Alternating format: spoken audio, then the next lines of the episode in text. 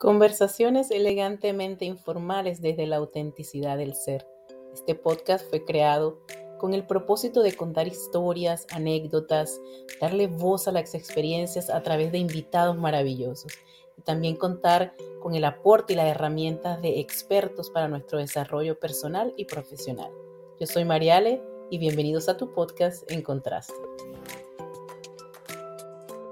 Dentro de todos los episodios, pues no podía escapar poder brindarle herramientas a ustedes el día de hoy a través de un invitado que nos puede eh, eh, apoyar, dar información sobre el coaching dentro de la salud, cómo podemos incorporar no solo esas dietas, no solo esas resoluciones de principio de año, sino cómo ayudar a la mente a que se alinee con nuestras intenciones de poder eh, estar mejor de salud, y no necesariamente en 90, 60, 90, pero este, mentalmente y físicamente acorde a una condición de vida saludable.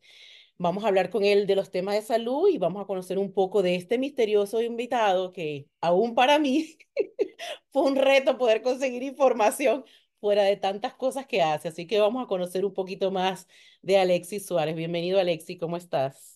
Tanto gusto, María Alejandra. Bueno, todo un honor formar parte de este podcast. Desde un principio te he seguido porque invitaste en tu primer episodio a Luis Figuera, quien es socio en la Academia eh, International Coaching Learning Academy. Por cierto, por ahí está el nombre, eh, de la cual soy el director. Luis es también socio de la misma. Y pues verlo allí me llamó mucho la atención, poderosamente. De hecho, una de las cosas que tenemos pendiente es ver si compartimos este podcast también por los canales de la academia, porque me parece fabuloso todo el tema de, superación personal, de tips para las personas, tips para la vida, para, para eh, ser mejor, para crecer en este mundo. Yo creo que ahí está la clave de, de la felicidad, mantenerse en crecimiento, mantenerse en ese estado también de servir, de compartir. Eso yo creo que es lo, más bonito que, nos, que podemos dejar como legado y podemos nosotros eh, recorrer en este camino de la vida. Sí, mientras hacemos ese proceso de descubrirnos, pues lo que vamos aprendiendo lo vamos compartiendo y, y por añadidura, mientras tú compartes y sirve, eso se te regresa en mayor sabiduría porque empiezan a abrirse, a abrirse la mente, las intenciones, las emociones, empiezas a ser más recíproco de cosas positivas que te vengan a ti. Hoy vamos a hablar con Alexis a ver cómo hacemos. Oye, esto es un reto. Poder conocer a Alexis. Sí, bueno, como te comenté por ahí entre bastidores, ya cambié mi nombre ahí en el, en el chat.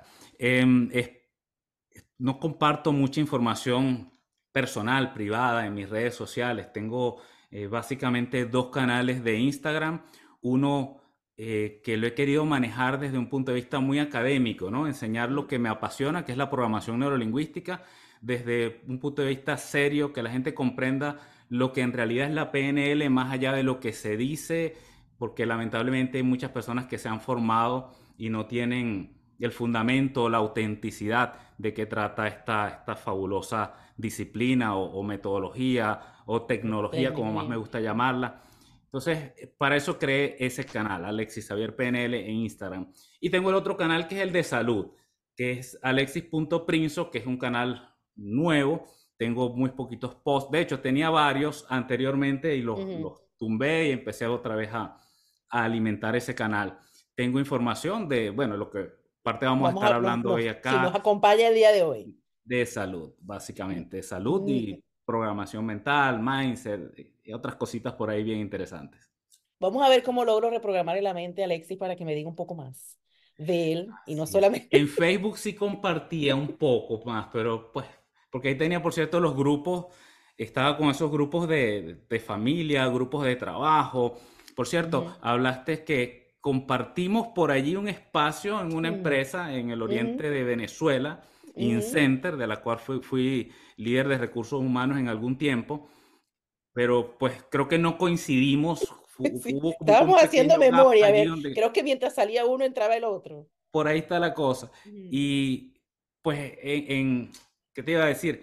Pues estuve en, en ese, en, eh, ah, ya, disculpa, que justamente en Facebook estaba en un grupo de, de mm. esa empresa, no, sé, no sé si por casualidad estás allí, Se llama no, Pero lo voy a buscar, lo voy a buscar. Hay un grupo, está mucha de la gente que, que mencionaste, Raizel, y es el doctor Gamboa, etcétera. Mucha gente que, sí. Bueno, voy a buscarlo para, para ponerme al día con ellos a ver cómo van. Sí, vamos a iniciar entonces. He dejado, también de compartir, disculpa, te estoy interrumpiendo. No, vamos a iniciar ahora preguntando quién es Alexis Suárez. Pues, ¿quién es? Lejos de los títulos y todo ese conocimiento que lo ha nutrido para darle propósito a sus días y poder servir a los demás. Pero ¿quién es Alexis? ¿De dónde viene?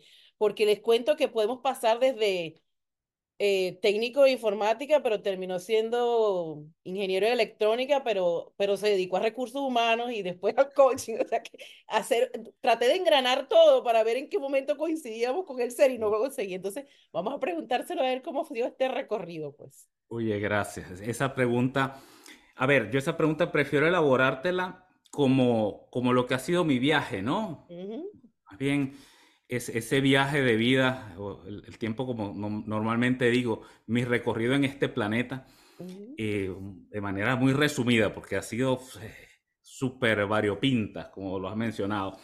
Sí, yo vengo de un pueblo en el oriente del país, de Maturín. Soy de Maturín, Estado Monaga. O sea, creo, creo que hasta somos coterráneos entonces. Así es. Así es.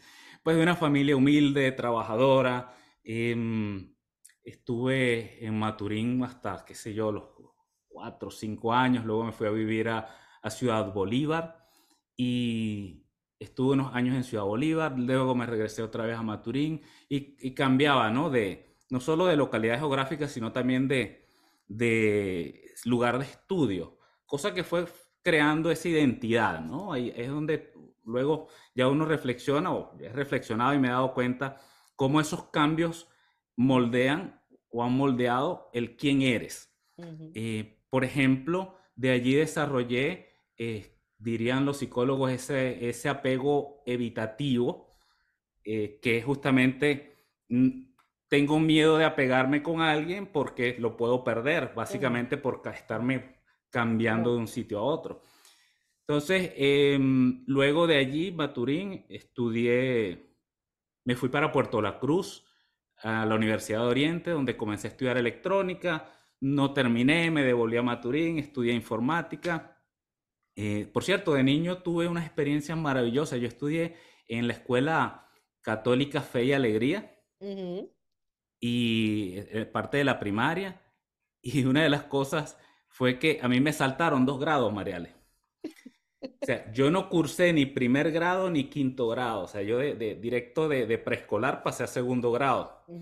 Y de cuarto grado directo para sexto. sexto cosas que se hacían antes en el modelo educativo. Así es. Y por eso, justamente, ¿no? Fíjate, nuevamente cambios de, de grupos, cambios de, de, amistades, cambios de relaciones inesperados. No, y la madurez también, ¿no era? ¿Sabes? Claro, que iban moldeándome, era un choque cuando, cuando estaba como que apegándome con amiguitos, con gente nueva, ¡pum! Un cambio. Ahora, ahora ya, ya estoy en otro grupo, en otro mm. escenario. Entonces, mm. bueno, de allí eso pues va moldeando, como te digo, la, esa personalidad. Por razón em, te encariñaste tanto con la PNL. Sí. ya todo está agarrando forma. Ya, vamos a llegar al tema de la PNL. Porque después eh, me puse a estudiar entonces informática eh, y saqué, pues me, gradué como técnico en informática. Empecé a trabajar en la industria petrolera y en desarrollando sistemas. De hecho, estaba en la unidad de, de sistemas expertos de la GOBEN, cuando era la GOBEN. Y Luego hubo una reestructuración, tuve una oferta maravillosa en una empresa contratista de, taladros em, para, como jefe de un departamento, siendo muy joven, casi que recién graduado. Estaba jefe de departamento, iba a liderarlo, iba a organizar el departamento, hacer todo el desarrollo eh, tecnológico, informático del mismo. Otro cambio. Pues, eso sí, fue un cambio y, como tú dices, que afectó mucho e, ese crecimiento, esa madurez, por lo cual hasta al final decidí hacer familia muy joven, a los 21 años fue mi primer matrimonio, en el cual estuve, estuve casado con mi primera esposa casi 10 años. Y bueno, a ver, estuve en esa empresa transnacional y, parte de los desarrollos informáticos que estuve haciendo eran, eran de trabajo de nóminas. Eh, sistemas de nóminas. Los estuve desarrollando y no solo para esa empresa, sino que él por fuera hice también programas de nómina comerciales, lo cual me llevó a adentrarme mucho al conocimiento de las leyes, de, de lo que eran las contrataciones colectivas, al punto de que, pues, podría decirte que llegué a un nivel de experticia que me llevaban hasta para los, para los eh, tribunales como perito, para revisar los cálculos que, y todo eso. Em, eso incluso ya con el tiempo me llevó hasta darle curso a jueces, abogados, a escenarios pues, de, específicamente del área de nómina. Luego, pues por razones de, eh, llegó pues, el tema político, donde muchas empresas petroleras contratistas, por allá por los 2000, empezaron a cerrar operaciones. Entonces, claro, ya cuando salgo otra vez al mercado laboral, mm, veo que tengo más formación en el área de nóminas que en mm. el área de, informática. Entonces, a pesar de que en ese interín ya tenía una empresa de, de computación donde hacía desarrollos, tenía Em, vendía equipos de computación, instalación de redes, todo lo que tiene que ver con... que el área tuya era programación más que todo en la área informática. Sí, sí, y servicios, eh, soporte técnico, eso también me he dedicado. Mm. Y en paralelo empecé a estudiar entonces ingeniería electrónica en ese interín.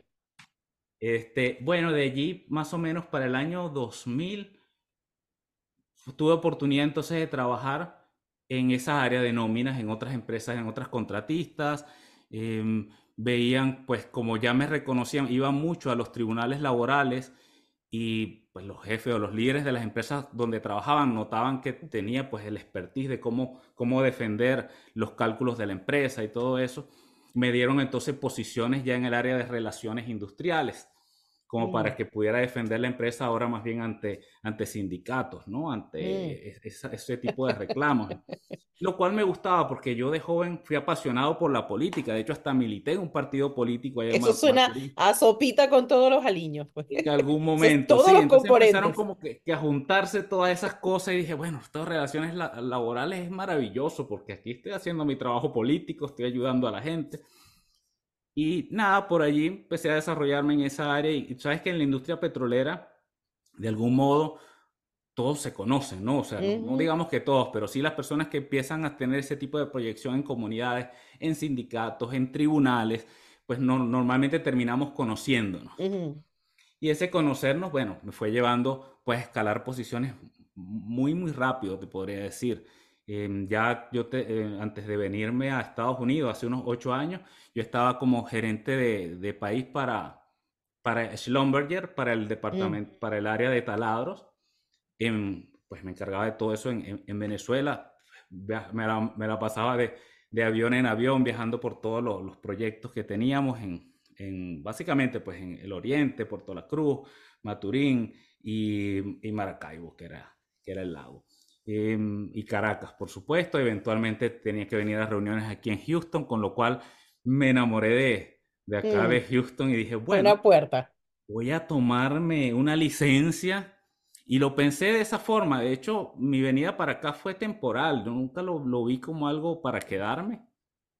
Y luego de todo ese periplo, de todo ese recorrido, dije, no, ya, o sea, te podía decir, Ale, Ale, eh, Mariale, que en ese punto yo me sentía en un estado de realización profesional. Y, ah, no, no te he hablado todavía de la PNL, pero bueno, eh, ya vayamos para allá. Estaba en ese estado de realización profesional y dije, bueno, yo creo que ya hace falta un poquito más de salsa en la vida.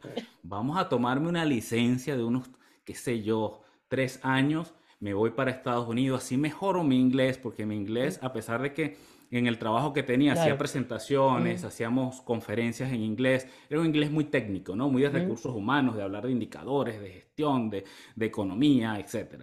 Pero ese inglés coloquial, el que se habla en la calle, no, cuando yo venía eh, de paseo de, o bien de trabajo y salía a la calle, pues me costaba mucho entenderlo y hablarlo. Te dije, bueno, me tomaré esos tres años y pues esos tres años se volvieron cuatro, cinco, seis, ya llevo un poco más de ocho años por acá. Y nada, y aquí pues ya eh, para mí ya e, eché raíces y creo que me quedo, definitivamente. Ahora, ¿cómo entra en toda esta jugada la PNL? ¿Cómo entra el coaching? Em, ¿Dónde estaba yo en aquel momento? No recuerdo en cuál empresa estaba trabajando, creo que fue quizás una de estas empresas petroleras, como estaba tan, tanto con el área de relaciones industriales, eh, es un tema de negociar, estaba, porque ya la negociación no era solamente, Mariale, de, de discutir leyes y cálculos. Ya llegó un momento en que las comunidades se habían empoderado mucho mm, y, y, era más un tema emocional y esa parte me costaba mucho manejarla. Entonces, pues normalmente salía protestado, me protestaban de las reuniones, no queremos a esta persona más aquí, no sé qué, que esta persona es muy cuadrado, etcétera. Claro, yo venía con un esquema muy cuadrado, muy, estos son los números, estas son las cuentas y esto es así porque aquí está en la ley, aquí está en el contrato, listo. No hay emociones, para mí no había emociones en esas negociaciones.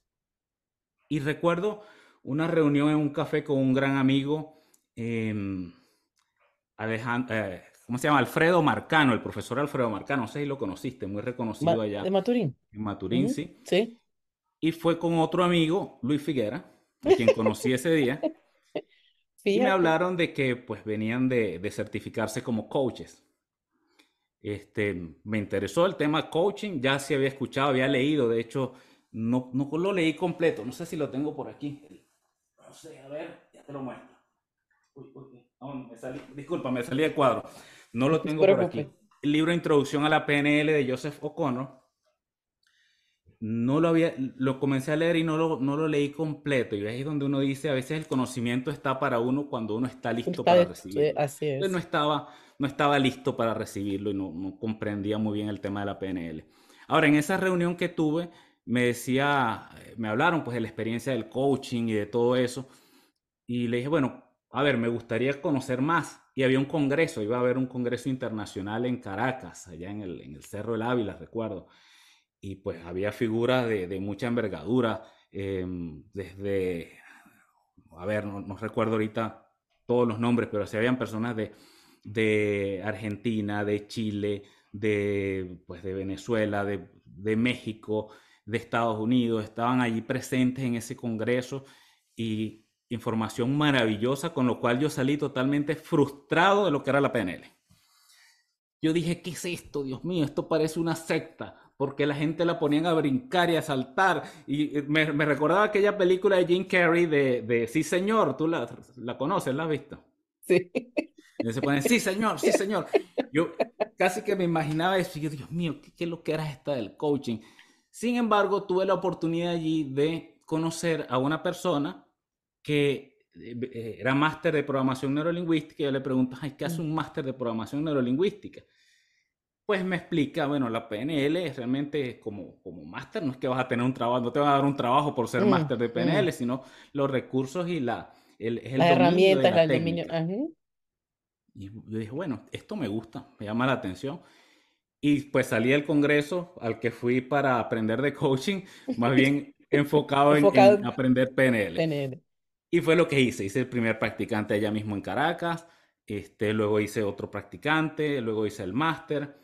Y, y sí, lo que hice fue integrar esas herramientas, esos recursos para la negociación. Ahora entendiendo más cómo funciona la mente, cómo mm. funcionan las emociones, cómo dirigir mejor ese discurso, que ya no es solamente sentarse con las comunidades o con, o con la persona que te está reclamando a decirle esto es así porque la ley lo dice y punto sino pues entender también esa parte emocional que hay de fondo, ¿no? ¿Qué, qué es lo que esa persona realmente quiere? Muchas veces trabajadores llegan con un reclamo y simplemente lo que quieren es ser escuchados.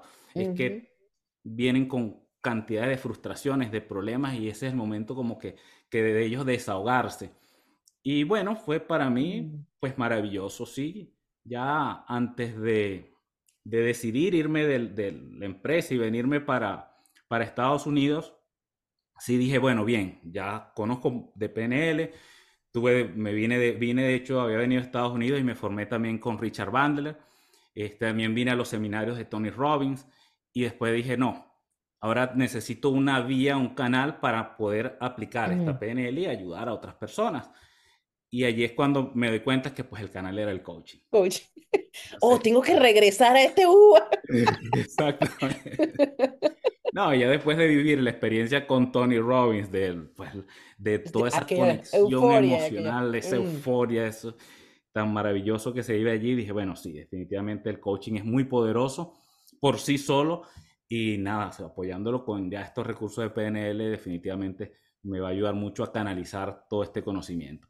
Y fue de allí pues lo que, lo que hice y, y en general esa ha sido mi, mi formación o mi crecimiento como, como persona, tanto personal como profesional. Sí, pero eh, mira que sí está, sí está alineado, porque ve, la informática te llevó a programar recursos humanos.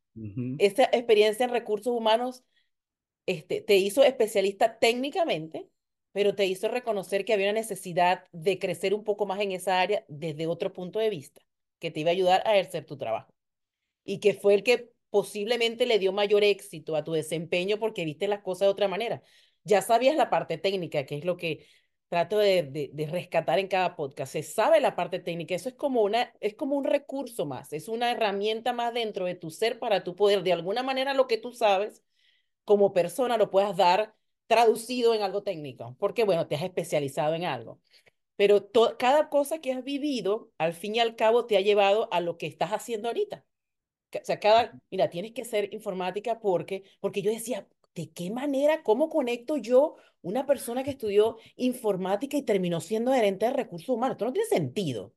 Entonces, ah, ok, la programación, pero te enfocaste tanto en eso por, eh, y te dejaste llevar, es otra cosa, ¿no? O sea, que fuiste de mente abierta, no es que, mira, yo en informática, ¿qué voy a hacer yo en recursos humanos? Sí, o sea, que al final, por ejemplo, la ingeniería de, de, electrónica la estudié más por un tema de pasión que porque la pudiera aplicar, porque ya a la edad que tenía y con el recorrido que había hecho, especialmente en el ámbito de recursos humanos, o sea, ser ingeniero en electrónica no, no me iba a servir de nada, sino mm. de, de, un título, ¿no? No, no, no ya no estaba en mis pretensiones, luego de tener más bien una realización profesional en otra área, no estaba en mis pretensiones reiniciar un camino en mm. este ámbito de, de, la electrónica. Bueno, y así fue. En todo ese interín, pues no te dije, me, y después de esos 10 años de matrimonio, me, me, divorcié, me volví a casar, tengo dos hijos actualmente, ya hablando más de, de, de mi parte personal. Tengo dos hijos, un varón con mi primera esposa, tiene 23 años, Adrián, oh. cual me siento muy orgulloso. se terminó su high school aquí en Estados Unidos y, y, logró, ahí es donde uno ve cómo se desafían también las, las, las barreras, los paradigmas, ¿no? Es que mucha gente mm. piensa... Eh, no, que estudiar en una universidad en Estados Unidos es imposible, la educación es muy costosa pues Adrián tuvo la oportunidad, gracias a las calificaciones, de tener becas que lo apoyaron y no créditos estudiantiles. No estoy hablando de créditos estudiantiles, sino de becas. Quiere decir que él, no pagó, más bien hasta le quedaba dinero de lo que le pagaban las becas y logró completar sus estudios universitarios también aquí en, en el área de producción y dirección audiovisual. Eso fue lo que estudió. ¡Oh! Ya tenemos el editor de los podcasts. Sí, sí, sí. Así que pronto lo veremos por ahí en, la, en los créditos de alguna película, seguro. Con el favor de Dios, así va a ser. ¿Y tienes otro, otro hijo, hija? Una niña, sí, ya de mi segundo matrimonio. Se llama Valeria. Y Valeria tiene 13 años. Ya ahorita va para el high school. Está saliendo de. Ay, una edad. Mm. Yo te, diría, Mariale, como, como, pues yo, yo he quién eres. En el quién eres uno puede decir, a ver, soy este, hijo, soy esposo, soy católico, soy eh, adeco, copellano, lo que sea. Soy de, este, de los tiburones de la Guaira. Ajá, continuemos. Oh, de los tiburones de la Guaira, fan de los Eso tiburones. Eso sí lo pude averiguar. Increíblemente, sí, sí, todavía existimos los, los fanáticos de los tiburones de la Guaira.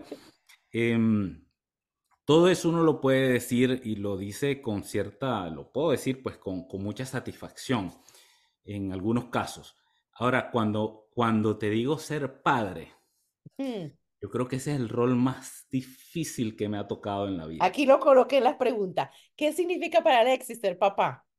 Wow, ese es un, un camino de aprendizaje enorme, ha sido para mí enorme. Muchas personas, por cierto, piensan que la parte más difícil de ser padre es cuando los niños están chiquiticos, cuando están recién nacidos, porque tienes que pararte cada dos horas a atenderlo.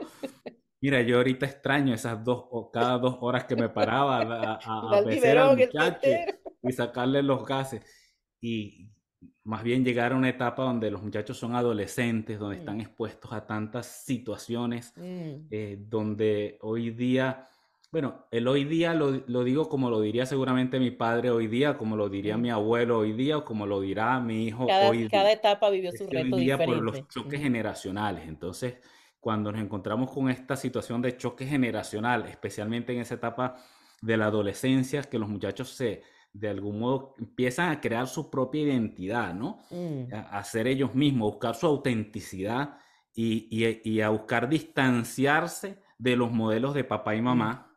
Y ese distanciarse es lo que causa justamente esas diferencias. Oye, ¿por qué estás haciendo eso si, es lo, si eso no te lo he enseñado en casa? Es, ¿Por qué es te difícil. Estás alejando tanto de esta educación de hogar? Mira, yo soy de mucha imagen, tú, tú, y yo que hablamos el idioma penelista, yo, yo soy de mucha imagen, ¿no? Entonces tú me estás hablando y yo me recreo en mi hija, que tiene 16, por eso te digo, viene algo, una etapa linda, te viene con las niñas. Entonces, eh, mi imagen es que los papeles se invierten. Al principio ellos buscan cómo estar con uno, cómo acercarse a uno y se sienten como desubicados, cómo lo hago con mi mamá, cómo lo hago con mi papá. Y hay un momento en que se invierte, es que tú te sientes como que, ¿por dónde me le meto? ¿Cómo le hablo? Como que lo vas desconociendo. Y entonces se va creando ese, mejor no lo molesto o mejor no le digo. Eh, eh, los papeles se invierten totalmente, que pareces tú el que ahora eres el hijo y desconoces a quién tienes al frente, porque están transformándose y hay, y hay que dejar que el proceso guiada, de la manera que uno pueda guiar, ese proceso se, se realice, porque uno también lo hizo. Y yo le digo a mi mamá, como te entiendo, cuando me veías y me decías, Alejandra, pero no hagas tal cosa, y yo tengo que aprender por mi cuenta, y sabes, y, esas cosas que tú escuchas ahora y... Mm, sí. Claro, claro, ¿no? Y es donde uno se le olvida hasta los lo penelistas, los coaching, todo. Llega un momento en que ya se sale uno completamente, pues la emoción termina de tomar el control de esa emoción a veces de, rabia, de furia, de lo que sea que se esté manifestando por, por mm. situaciones que como padres creo que todos pasamos, ¿no? Vivimos esa y vivimos la de alegría también. Lloramos intensamente de emociones por ellos, de cosas que hacen buenas, pues. Claro, claro. Solo que bueno, en el caso ah, ya más reciente, eh, con mi hija me ha tocado un poco más eh, rol casi mamá y papá, porque pues también me, me separé de, de la segunda esposa Em, pero también hubo un, ahí hubo un tema de, ella tuvo un accidente, María Alejandra, mm. en 2019. Estamos ya a principios de 2024. Ese accidente le, ocasionó daño cerebral mm. y con lo cual mm. generó ciertas conductas, em, manejo de, de, problemas de manejo de ira, em, eh, TOC, entre otras cosas, ¿no? Que fue, que desarrolló. Y realmente, pues para encontrar un, para tener armonía, fue lo que tomé la decisión de que mejor separados que, que seguir en una situación donde estuvimos más bien generando malos ejemplos para los hijos. Y aún tenemos una excelente relación, nos vemos casi que todos los días, ella viene a mi casa prácticamente todos los días, pero mi hija vive conmigo y por eso te digo, me ha tocado más ese rol tanto de mm. papá y mamá y, y, en ese sentido ya no es la figura como antes o como con el varón que eh, escúdate en tu mamá para todos tus temas emocionales y aquí con papá cero drama, papá es cero drama, papá es, vamos, lo que hay que hacer y lo que no hay que hacer y punto, y es la autoridad, es la figura de autoridad. Pues con mi hija ya no me tocó de esa forma, porque nada, me toca es manejarlo de, con, con, mucha mano de seda. Ahí sí me vuelvo el relacionista industrial, ahí sí tengo que buscar todos esos recursos, el penelista, incluso hace un rato, pues, tuve una situación ahí en el colegio, me llamaron, fui a una reunión y yo me acordaba, porque pues, a veces me dan esas ganas de explotar, y decía, a ver, vamos a revisar también los recursos. Y recordé un libro que leí maravilloso y lo voy a recomendar aquí a la audiencia, se llama El rompe la barrera del no. No recuerdo ahorita el autor, te lo puedo buscar. sí, sí, yo lo coloco en el libro, lo buscamos y lo coloco en Rompe la, barrera del no. Es un tratado de coaching y PNL sin llamarse ni coaching ni PNL. De hecho, el autor es un ex agente del FBI que mm. plantea las negociaciones, cómo se negocian los casos de vida o muerte. O sea, es una negociación donde tú no oh. tienes posibilidad de perder. ¿Cómo negocias con terroristas que tienen personas secuestradas? Entonces, todo lo que son esas técnicas de negociación, mm. de persuasión, de manejo del lenguaje, de, de generar empatía. De leer, de leer, comunicación no verbal, de identificar. generar esa empatía hasta con el secuestrador para que lograr acuerdos. Y, wow, me pareció un libro, es uno de los mejores que he leído en los últimos años. Lo recomiendo altamente a la audiencia, no solo pues para negociar eh, si eres profesional, si eres un, qué sé yo, si eres abogado, si eres un mm. relacionista industrial, incluso si eres de, estás del otro lado, si eres un sindicalista y quieres aprender a negociar efectivamente, eh, incluso si, si, eres profesor, si eres docente, si, si te gusta este tema instruccional, si eres conferencista, es un libro que te da unos recursos extraordinarios. Rompe la barrera del no, valga la cuña. Entonces, recordaba algunas de las cosas que, que había leído en ese libro de, pues en, primer lugar, cómo, cómo, la violencia desencadena más violencia, ¿no? Entonces, mm. alerta, que el lenguaje que vas a utilizar no lo vaya a recibir la, la otra persona como con violencia, ¿no? Tiene que seguir mm. siendo un lenguaje. Eh, y además el manejo del lenguaje indirecto. Parece que ocurrió esto, parece que mm, estás en esta situación. Sin juzgar en lugar de hacer una acusación directa, empezar a darle vuelta, ¿no? Plantear los juicios desde, desde, una, desde una mirada incierta. Dando el beneficio de la duda. A manifestar qué es realmente lo, que ocurre, ¿no? Bueno, sí, pasó esto, pasó aquello, y sentir, dejar que se sienta escuchada más que, más que juzgada. Juzgada. Y eso, pues, es parte de lo que me ha tocado aprender a la, bueno, por gusto al principio, porque me dediqué a estudiar mucho de esto y ahora un poquito más a la fuerza con toda esta situación. Para que tú veas, todo ha tenido su razón de ser, en el transcurrir de tu vida todo ha tenido una razón de ser, porque imagínate. Así es. Este, esos puntos. Claro, mira, sí, uno dice, tienes que ver hacia adelante para ver, no, a veces tú tienes que conectar esos puntitos de atrás para darle sentido a lo que estás viviendo más adelante. Si poco a poco las cosas van alineándose, todo, bueno, eh, yo, yo creo que las cosas son causales, aunque a veces uno no las entienda, a la larga tienen su razón de ser, uno tiene que ser como paciente y, y, confiar, dejar fluir en algunas veces, ¿no? Aunque a veces a mí me cuesta mucho, pero... Hablando del libro, tengo una deuda contigo, porque dije, tengo que leer el libro de Mariale, Vivir siendo tú. Sí. La verdad es que me, me llamó mucho la atención, leí el, el, el prefacio, aquí tengo, lo, lo busqué aquí en la Kindle pero no me lo descargó en la Kindle, no sé por qué, luego podemos ver en, fuera de acá, porque me dice que no la puede descargar en la plataforma que tengo, me dejó bajar el preview, pero no me descargó el libro completo, ni siquiera me da la opción de pago, Mariale, o sea, me deja previsualizar y no me da la opción de, de ah, pagar, no veo precio, no sé qué está pasando. Hoy ayudé a una, una amiga que lo estaba haciendo desde México y también estaba presentando algo similar y le volví a mandar el link y sí pudo hacerlo. yo te ah, envío el enlace a ver qué, qué es lo que está sucediendo. Ese libro tienes que leerlo como le dije a Luis. Tienes que leerlo con mente abierta. María Alejandra no era perelista en ese entonces. así que hablaba desde el corazón y sin filtro. Así que ahí no hay, no hay metodología en ese libro, ahí hay alma y corazón y lágrimas y todo.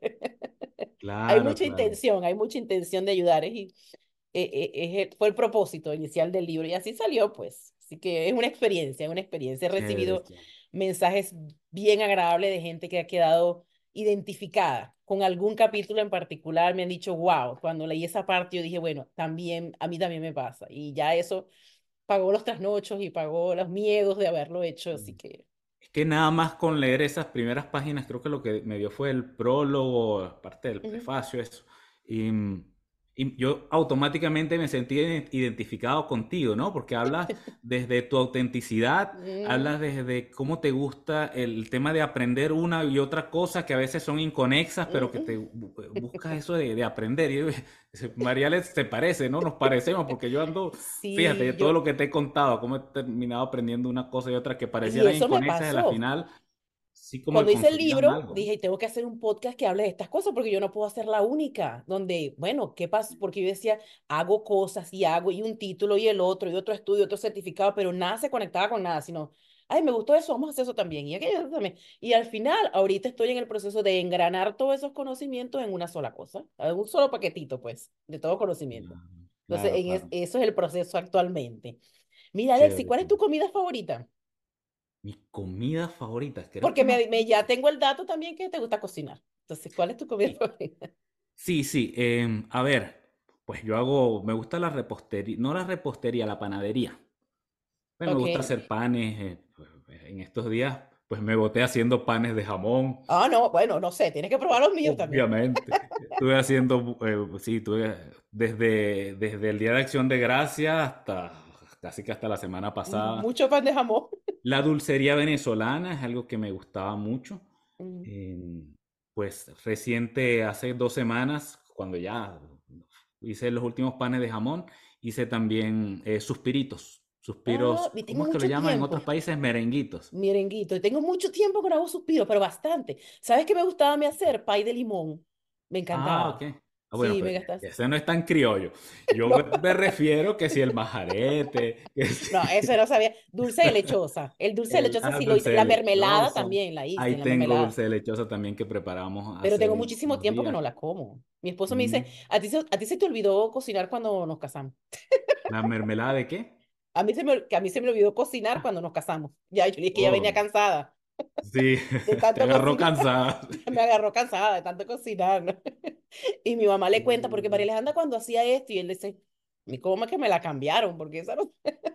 No, bueno, y ahorita, hoy día, pues, más dedicado a la, a la alimentación consciente, mm. a pesar de que, como te dije, me gusta el pan, ya lo, lo estoy como que reservando para ocasiones especiales, eh, porque creo que es parte de lo que vamos a estar hablando dentro de todo este proceso, incluso desde niño, el tema de salud fue lo que me llamaba mucho la atención, Mariale.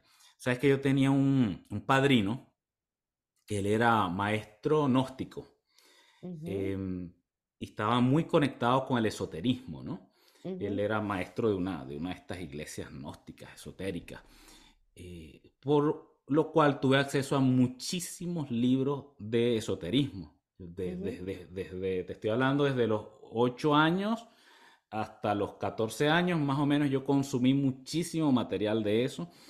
Em, y por supuesto también los, esos procesos de sanación interna vistos desde esos enfoques, ¿no? Ah, él además era homeópata, entonces me gustaba mucho lo que él hacía, cómo, cómo trabajaba con la gente. Yo de niño recuerdo que incluso a esa edad, 8 o 9 años, jugaba con mis amiguitos a que, a que no solo que los, los atendía, como médico, entre comillas, sino eh, como coach sin saber ni siquiera lo que era coaching, porque les, les, pedía que me contaran qué problema tenía para yo ver cómo los ayudaba a, solucionar ese problema.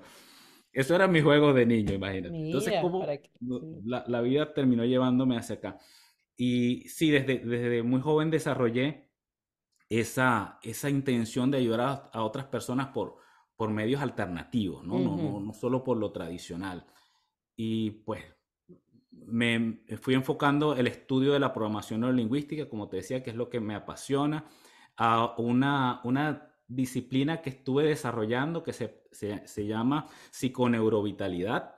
Estuve trabajando con ella hasta hace muy, hasta hace como tres años atrás, desarrollándola, cómo utilizar ese poder de la mente para tener estados de salud y estados de vitalidad altos para lograr esos resultados de, en, tu propia vida y cómo impactar la vida de otras personas desde, desde, la, desde la energía vital. Y, que tenga una raíz, que tenga algo que lo sustente, que lo mantenga.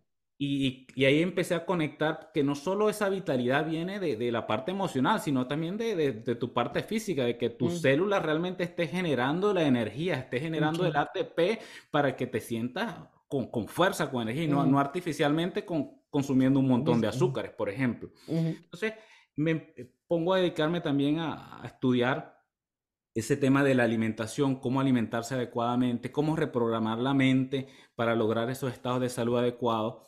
Y pues en ese interín se aparece una oportunidad maravillosa que conozco a, un doctor, un médico mexicano, eh, llamado Jorge Ramos, como el periodista. Jorge Ramos, ajá. Jorge Ramos tiene unas clínicas, las clínicas Prinzo, en, en Monterrey, en Laredo y acá en San, Antonio y en Austin, Texas. Em, él, atiende las de Austin y atendía en aquel momento también la de San Antonio. Y pues nada, él me dice, mirando buscando una persona que me ayude con esto, porque no, no puedo, o sea, que me ayude a atenderlo. Y le digo, ah, pero yo no soy médico. Y me dice, no, el trabajo que hacemos aquí, más que de médico, es de coaches, porque, porque no hacemos intervención. Nosotros no, no, no hacemos mm. Eh, recetas médicas, no cambiamos recipes médicos, no nos metemos absolutamente nada con, con las dirección, direcciones médicas que pueda tener un, una persona, no un cliente, en este caso, sino eh, darles un plan de alimentación que ya está más o menos diseñado, o está más o menos diseñado, no, está perfectamente diseñado por el doctor Ramos, un plan de alimentación para atender el problema de fondo del sobrepeso. Está también una terapia, terapia que en México se hace con acupuntura y acá en Estados Unidos lo, lo hacemos con Acutens, que son unos pads. los parches. Sí, los parches. Aquí tengo unos, por cierto, a la mano. Son estos parches. Ah, ok. Que se pegan en los, igual en los mismos puntos de acupuntura y con estimulación eléctrica, eh, pues restauran los órganos a donde tú quieres dirigir. Porque en acupuntura es con agujitas. Con las agujitas. Entonces, más o menos lo mismo, pero acá es con pulsaciones eléctricas. Ok. Y digo, wow, esto es maravilloso. Prácticamente todo eso que yo venía buscando hace mucho tiempo, ahora tengo el conocimiento aquí ya condensado y además con un fondo eh, médico, experimental, comprobado por más de 20 años, eh, con validación clínica. Eh, y digo, bueno, esto es. Entonces, claro, también me toca deshacerme de, muchas ideas que ya traía concebidas. Mm. Digo, bueno, esto como yo lo venía manejando no es así. El hecho de decir que el sobrepeso, por ejemplo, eh, tú te lo puedes causar tú mismo con tu mente, no es necesariamente cierto. El mm. sobrepeso es causa de una mala alimentación, no necesariamente es cierto que es mm. causa de que, de que ya llegaste a la menopausia y que producto de eso, entonces las hormonas se volvieron locas y ahora ganas sobrepeso, o que sufres de, ansiedad, de estrés y eso es lo que te está llevando al sobrepeso, o que comes mucha comida chatarra. Este, nada de eso es la causa real del sobrepeso. Entonces las personas cargan muchas veces con la mm. frustración y la culpa de, sentirse que son, que han sido, que se están ocasionando el sobrepeso ellos mismos, cuando lo que hemos, o lo que he aprendido acá en este, en este centro de salud es que más allá de eso hay un tema que es, que es fisiológico, es el funcionamiento de un órgano, es el páncreas, es una mm, disfunción del páncreas mm. lo que ocasiona el sobrepeso. Mm. Entonces allí se dirigen estas terapias, de, en este caso de Acutens, o que también puede ser reemplazada por fitoterapia, que son cápsulas de, de con ciertos eh, componentes herbolarios, y, y por supuesto la, la parte de la alimentación que que sí definitivamente hay que corregirla, ¿no? Eliminar todos esos alimentos agresores para, para comenzar a, darle al cuerpo lo que realmente necesita para nutrirse, para entonces tener esos estados de energía adecuados, que empiece a, a, quemar la grasa que está acumulada, a utilizar, perdón, la grasa que está acumulada y que la persona recupere su salud y su peso y su bienestar en general. Tengo casos, Mariale, bueno, el caso lo estuve observando en la página. Directo es mi padre. Mi padre eh, es diabético y pues acá inmediatamente le pusieron metformin y a los, mm, a los seis meses de metformin los niveles de azúcar no le bajaban, Janubia y no recuerdo qué otra cantidad de medicamentos y los de la atención donde empezó a debilitarse que ni mm. siquiera podía subir una escalera, ya no quería salir de la casa. Y bueno, coincide con todo esto de que entro a Prinzo, me doy cuenta de, cómo es el sistema de alimentación y le digo, ya va, vamos a ponerte en el sistema de alimentación Prinzo y veamos cómo, cómo te va. Ariale, eh, eh, dos meses y medio después, em, los niveles de azúcar ya estaban regularizados, ya estaban estabilizados. Hoy día mi papá no toma absolutamente ningún medicamento para el azúcar, para él sí se toma la pastilla de la atención, em, pero se, la, se toma, redujo la dosis, el mismo médico le redujo la dosis porque se dio cuenta que ya le había bajado, o sea, la atención más bien se le estaba bajando demasiado. Mm. Entonces, ¿cómo la, esa alimentación adecuada pues lleva no solamente a, tener un peso adecuado, sino también a mejorar ciertos efectos que produce el, el sobrepeso, como, como justamente la hipertensión, la diabetes, tenemos eh, personas que van a la clínica solamente para tratarse la diabetes, más bien que, para, que por el tema del sobrepeso. Y la, sí, porque todo, como que todo se va alineando en consecuencia, ¿no? Y, y, afecta la parte emocional y cuando tú no sabes la razón y haces y haces cosas y al final no tienes resultado, eh, te das por vencido emocionalmente y por lo tanto te afecta físicamente. Yo en mis 20 este, utilicé mucha acupuntura, muchísima. Me, me, gustaba mucho, era lo que más, mejor resultado me daba y la oxigenación del cerebro y la utilizaba, me fue muy bien con la acupuntura en mis, en mis, en mis 20 lo utilicé bastante.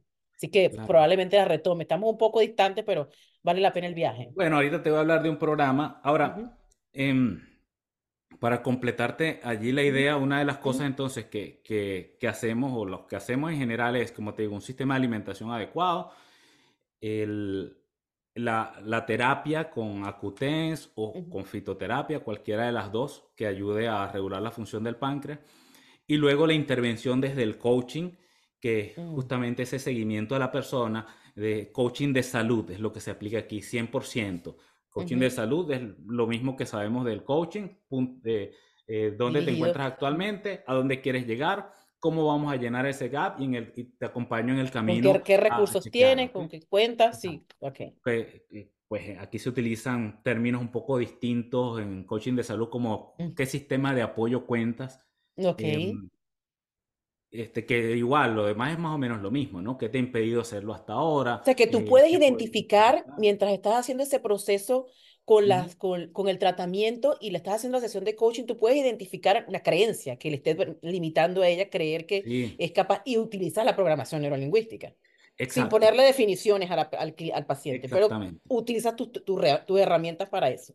Exactamente. Y acá hago otro paréntesis para, como que para puntualizar, de cuando te hablo de la causa de fondo del sobrepeso y te he hablado también de lo mm. que es el funcionamiento del páncreas, porque hace 20 años, cuando el doctor Ramos explica que la causa del sobrepeso es una, una disfunción del páncreas conocida como hiperinsulinemia, pues para muchos médicos incluso se les hacía, pues, ¿qué, es lo que ahora está hablando este señor?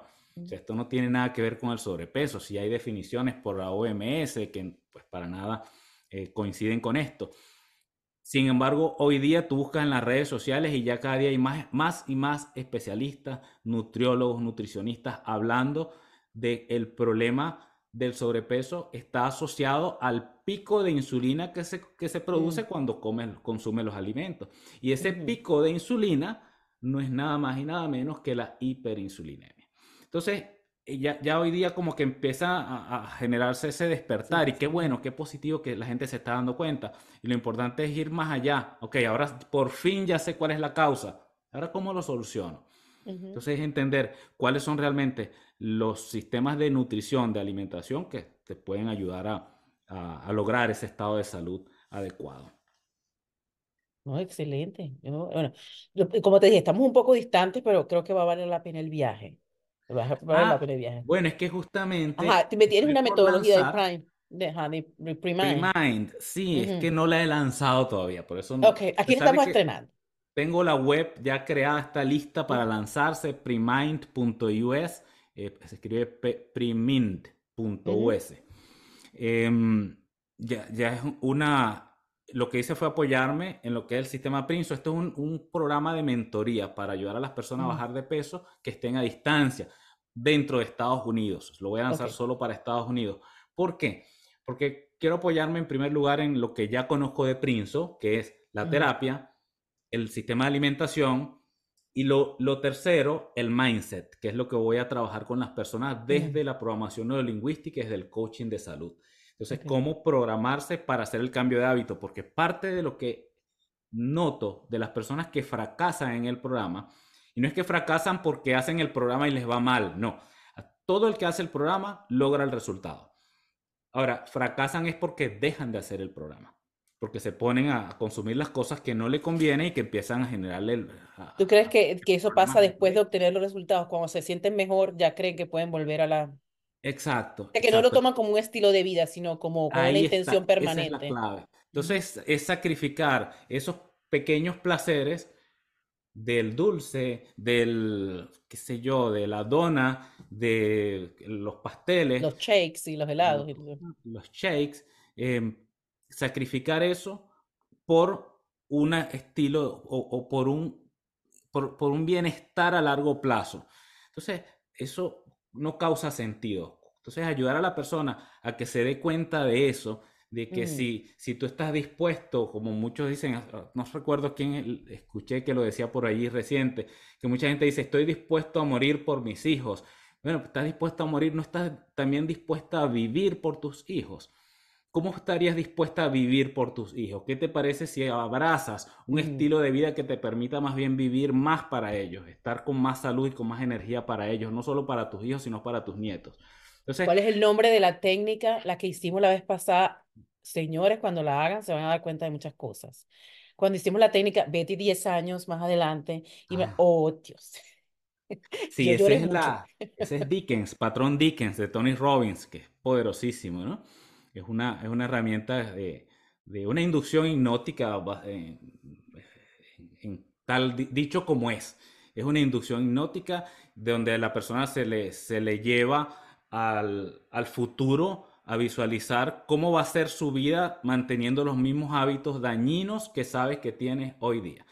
Y cuando la persona se empieza a trasladar 5 años, 10 años, 20 años, incluso cuando llega hasta el final de sus días y se da cuenta cómo se destruyó a sí misma, cómo impactó mm. negativamente el entorno por no haber cambiado esos hábitos, que no solamente son hábitos de salud, sino hasta mm. hábitos de, de, comportamiento, de, conducta, de, qué sé yo, de reacciones inapropiadas con otras personas. Entonces, cuando la persona se da cuenta de eso, dice, no, esto no es lo que yo quiero, yo tengo que romper esto. Y ahí entonces hacemos la, la inducción de reencuadre, ¿no? El darse cuenta de que sí, ese viaje que tuviste fue un viaje eh, que no existe, sino que puedes ahora tú misma crear ese destino, ese futuro con nuevos recursos, con una modificación de esos hábitos, de esos, de esos sistemas con los cuales vienes haciendo las cosas hoy día para tener un resultado distinto. Entonces ahora te permita vislumbrar un futuro muchísimo mejor.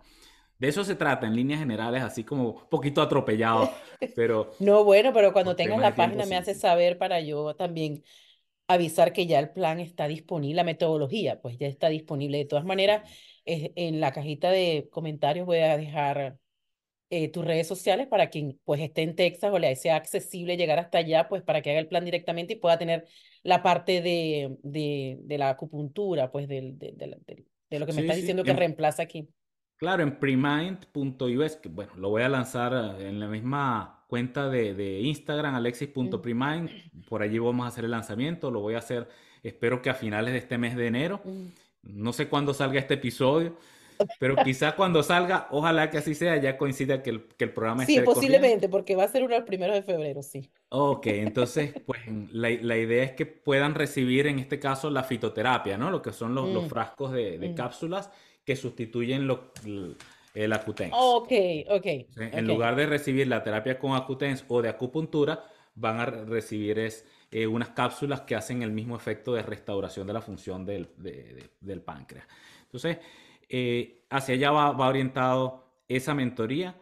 Mm, vamos a lanzarla como, pues ya lo he dicho, en los, finales de, de, enero, principios de febrero, y para llegar a pues, todo quien lo necesite acá en los Estados Unidos. ¿Por qué en los Estados Unidos? Porque es el tema de enviar las cápsulas, ah. Mariale. Ojalá pudiera enviarlas a todo el mundo, pero... Bueno, pues de pues repente conversando contigo, quizás las personas con este, también necesitan el cambio de mentalidad, no solamente para bajar de peso, ¿no? Si de repente el, el cambio del, del hacer un mindset diferente ayuda a otras cosas, a, alcanzar otro tipo de metas que, que definitivamente la programación neurolingüística y el coaching ayudan. Digo, explorando en otros países ya más adelante, este, cómo, qué, qué, qué sustitutos podríamos conseguir o podrían conseguir las mm. personas de estas cápsulas en otros países y entonces, nada, complementándola con la alimentación y con ese mindset adecuado, eh, lograr el resultado de, como te decía, de peso adecuado y mejor salud, más vitalidad, más energía. Sí, sentirse cómodo. Yo creo que no es tanto de medida, sino es sentir esa energía, esa, esa posibilidad de sentirte saludable, porque el sentirse agotado, que también he estado ahí fatigado y tú no sabes las razones, y yo sí lo he relacionado mucho con la comida. Hay ciertas comidas que, que me dan dolor de cabeza, que, que antes no pasaba, que me dan dolor de cabeza, que me dan alergia, decaimiento, falta de respiración, que ya yo cuando las como sé, ya hay algo que está cambiando en mi cuerpo. Posiblemente es lógico por el avance de la edad, pero hay que tomar conciencia de eso y qué puedo hacer para que me afecte lo menos posible, pues. Reciente que estuvo Luis Figuera por aquí, me lo llevé para el centro Prince y le puse los Acutens también. En serio, ya le voy a decir. Eso no me lo dijo, ¿no? A esa parte no llegó.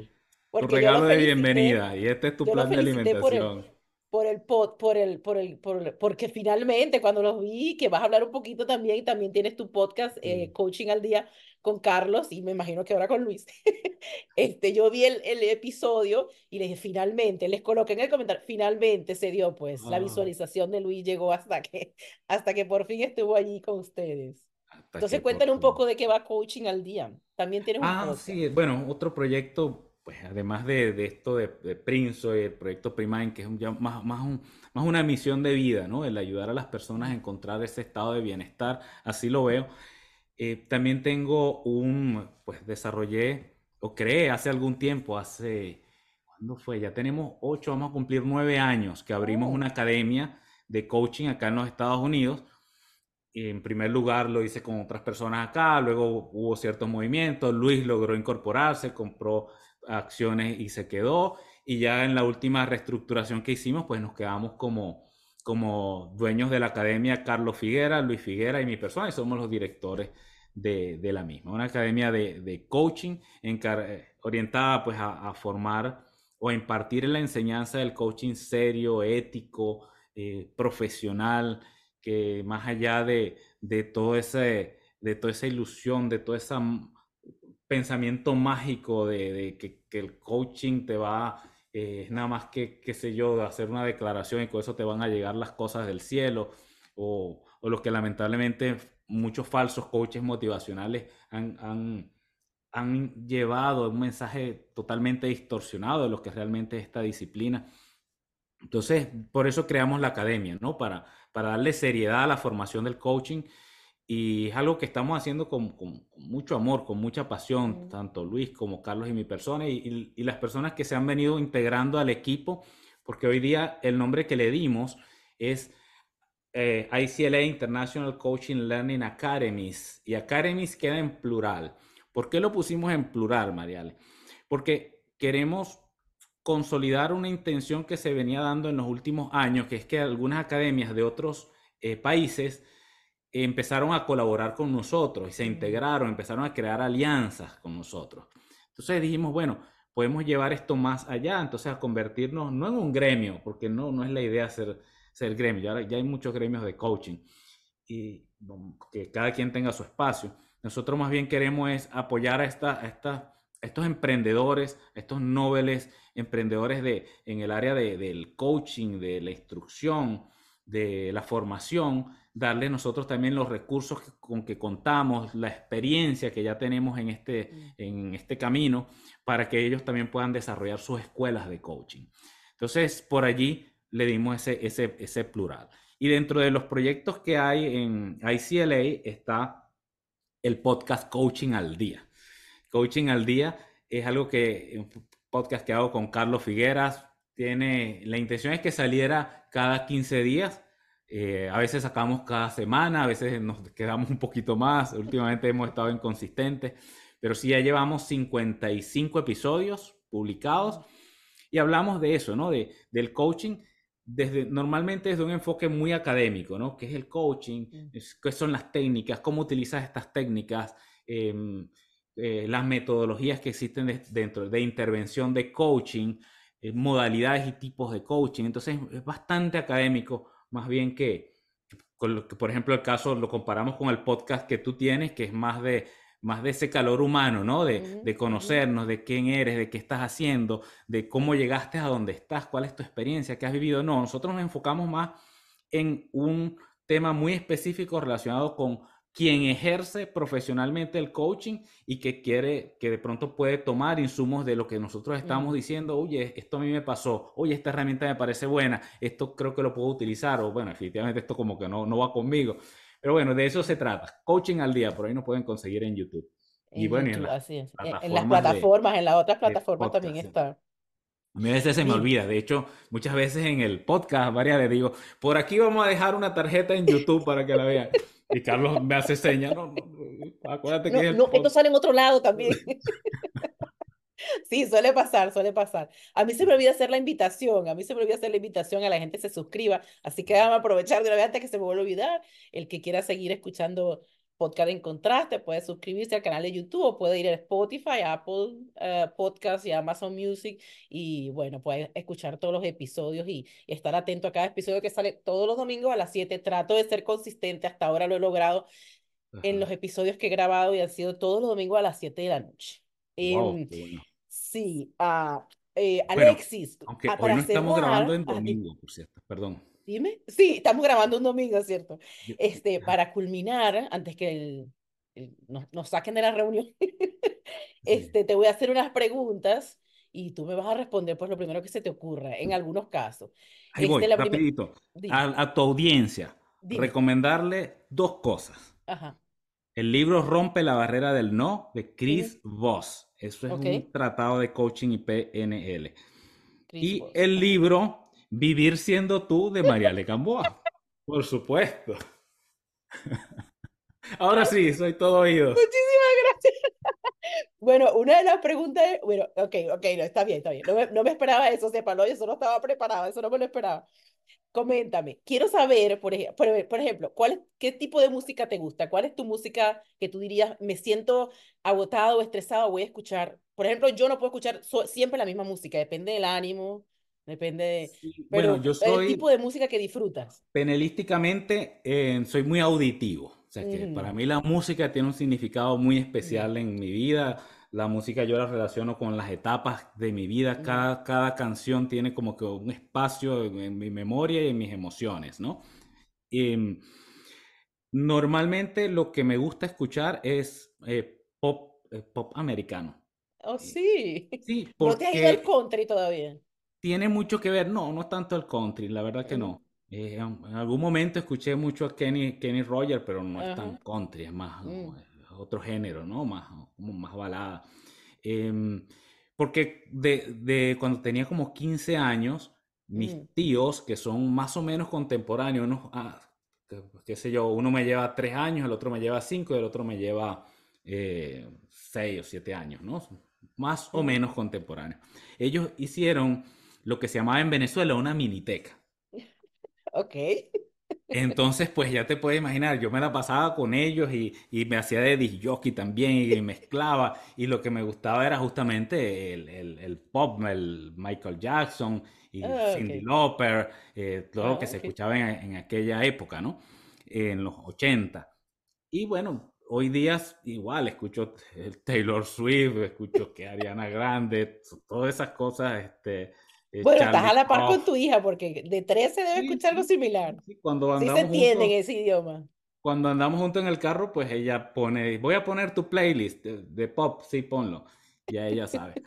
Ahora, para no dormirme, cuando manejo largas distancias, escucho eh, salsa, me gusta la salsa para escucharla, no para bailar, soy, soy, medio pie zurdo para bailar la salsa. Merengue sí, me encanta bailar el merengue. Em, el merengue cuando estoy, eh, cuando estoy de buen ánimo me gusta escucharlo. La salsa es como te digo para no dormirme porque entonces la voy cantando en el carro. Oh, fíjate. Entonces ahí me quita el sueño automáticamente. Eso en, en líneas generales, esas tres te puedo nombrar como mi, mis top tres de, Ok. Eh, ah, te voy a decir, ah, bueno, ¿cuáles son esas tres herramientas o tres recursos que no, no necesariamente sea las que ya sepas que puedes darle de servicio a otros, sino que tú, que Alexis utiliza. ¿Cuáles son esas herramientas que tú dices que las tienes ahí guardadas y te dices, cuando tengo una, un reto o alguna situación, estas son las tres cosas en las que yo me apoyo? Sabes que una la aprendí intuitivamente desde, desde muy joven, antes de saber lo que era la PNL. Ya después que aprendí la PNL, me di cuenta, wow, esto yo lo venía haciendo y no sabía. Que es el tema de de lo que en PNL llamamos submodalidades, ¿no? En el, eh, en el canal de Alexis Xavier PNL, los tres últimos posts que, que mm. tengo son justamente, o los dos últimos, son de, de cómo trabajar con esas herramientas de submodalidades. Sí, habla em, como Pato Donald y...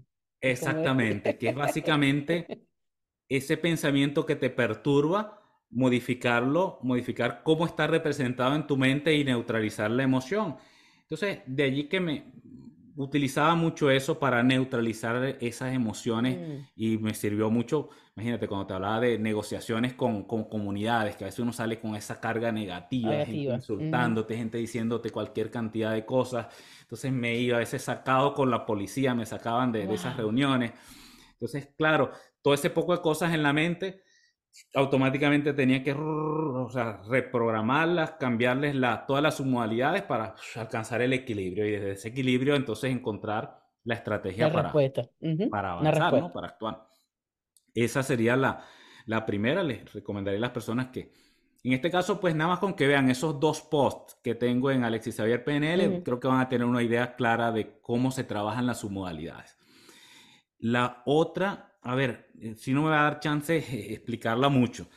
Em, una, una es muy sencilla, es la de la técnica Havening de Paul McKenna. Pueden buscarla en YouTube. Havening, como de refugio, Haven, refugio, Havening de Paul McKenna. Es más, creo que la pronunciación es Havening de Paul McKenna. Entonces, esa herramienta lo que hace es te conecta con anclas internos, con anclas primitivos y te restaura el estado de bienestar. Eh, me gusta mucho utilizarla. La puedes, una versión muy sencilla es simplemente eh, eh, activar un ancla de la, de la infancia, es frotarte los brazos desde los hombros hasta los codos. Esta mm. frotación, Mariale, activa un ancla primitivo el ancla de, esa frotación que te daba tu mamá cuando estabas mm. chiquitito, tu papá, mm. cuando cualquier ser querido que pues se encargó de ti cuando eras muy pequeño, esa sensación de bienestar, esto automáticamente em, estimula la calma. Endorfinas, reduce los niveles de cortisol en sangre y empieza a tener una sensación de bienestar. Solo eso. Hadening, por supuesto, es un mm. poquito más allá porque va a un proceso de visualización también. este, y, y se acompaña con, con, eh, con esas frotaciones y, con, y se acompaña con, con movimiento de los ojos. ¿Ok? Ok. Esa, esa es, sería mi segunda. Y en el top 1 está um, EFT. Eso creo que vimos una clase en el final mm. del máster, por cierto. Mm. Hicimos una masterclass. Normalmente me gusta hablar de esa en, en los cierres de, de, las certificaciones. EFT es que mucha gente también lo conoce como tapping, es como una mm. evolución del tapping. Em, y pues me gusta mucho el planteamiento que, que, o el desarrollo que ha tenido esta modalidad últimamente, donde no es solo eh, hacer el tapping en esos puntos específicos de acupuntura para restaurar la energía, para restaurar el bienestar, sino también la inducción que se hace cuando, cuando tú estás aplicando la técnica, ¿no? Entonces hay muchos tipos de inducción. Hay inducciones que, con tapping puedes trabajar eh, desde cambio de creencia eh, hasta cambios de, de, una situación física, un dolor físico o un dolor emocional que estés viviendo, mm. eh, te puede ayudar a, a, neutralizarlo, por lo menos, en esos, en esos estados de crisis. Es la que es mi top uno, porque en, cuando tuve, por ejemplo, te comentaba que hace unos años mi esposa había tenido un accidente. Mm. Y fue una situación bien, bien compleja, bien difícil de mm. manejar muchas cosas al mismo tiempo. Este, estábamos nosotros en ese momento también en un proceso de, de, de crédito, de comprar una casa, y todo ocurrió como que al mm. mismo tiempo, y al mismo tiempo me llamaba el realtor, y me llamaba el otro, y me llamaban del banco. Esos son los momentos que yo digo donde la vida te cochea. Y me llamaban de, de, la policía, y, mm. y, me llamaban... Más los niños, más. Y yo, Dios mío, ¿qué hago? Entonces, claro, ya las primeras técnicas que mencioné, visualizar para allá y para acá, no me estaban funcionando. Mindfulness, que no te la hablé, esa es una, eso es poderosísimo el mindfulness, pero bueno, ahí lo, podemos dejar para otro episodio. Sí, pero lleva su trabajo, ¿verdad? Porque yo no he logrado esa, esa, ese, ese equilibrio, ese, ese control con el mindset, o sea, todavía no he llegado a ese estado de, de, de, poder hablar así como tú de él, pues no, no lo he podido disfrutar a plenitud todavía. Sí. Bueno, y, y allí en esos estados críticos, lo que lograba restaurarme o, llevarme a un punto de balance, de centro, era bien happening en algunos momentos o EFT, técnicas de liberación emocional, que es lo que te hablaba del tapping, ¿no? En los puntos de mm. acupuntura. Esas son las, las herramientas top que podría decirte, más allá incluso de la PNL, que te pueden ayudar mucho a encontrar ese equilibrio, ese balance en momentos críticos de tu vida. Eh, sí, obviamente dejamos, dejé por fuera el mindfulness. Lo que pasa es que el mindfulness creo que lo dejé por fuera porque yo lo he venido integrando en mi vida como... Y aquí voy a hacer otro paréntesis. El otro día hablaba con un, un cliente de la de, de, Princeton, ¿no? El sistema de, de salud. Y él me decía, Alexi, yo estoy sorprendido porque eh, yo me doy cuenta de que cómo he cambiado. Yo no me había dado cuenta hasta que en estos días fui a visitar a mi hermana que vive en un tercer piso de un apartamento y yo no pensé hasta que estoy arriba, es que me doy cuenta, no pensé que tengo que subir los tres pisos, que era algo que antes hacía, o sea, tenía tanto sobrepeso que cuando yo veía las escaleras me daba ansiedad. Nada más ver las escaleras, decía, Dios, tengo que subir estos tres pisos. Entonces, nada más verla le generaba esa ansiedad y, y él se da cuenta en ese momento. Entonces, eso es lo que, ahora vuelvo nuevamente, mindfulness. Integrar mindfulness en el día a día, y es, es, algo que he venido practicando desde hace algún tiempo también, es como, como mindfulness no es solamente sentarse a meditar, no es solamente Em, qué sé yo, cerrar los ojos y escuchar un audio.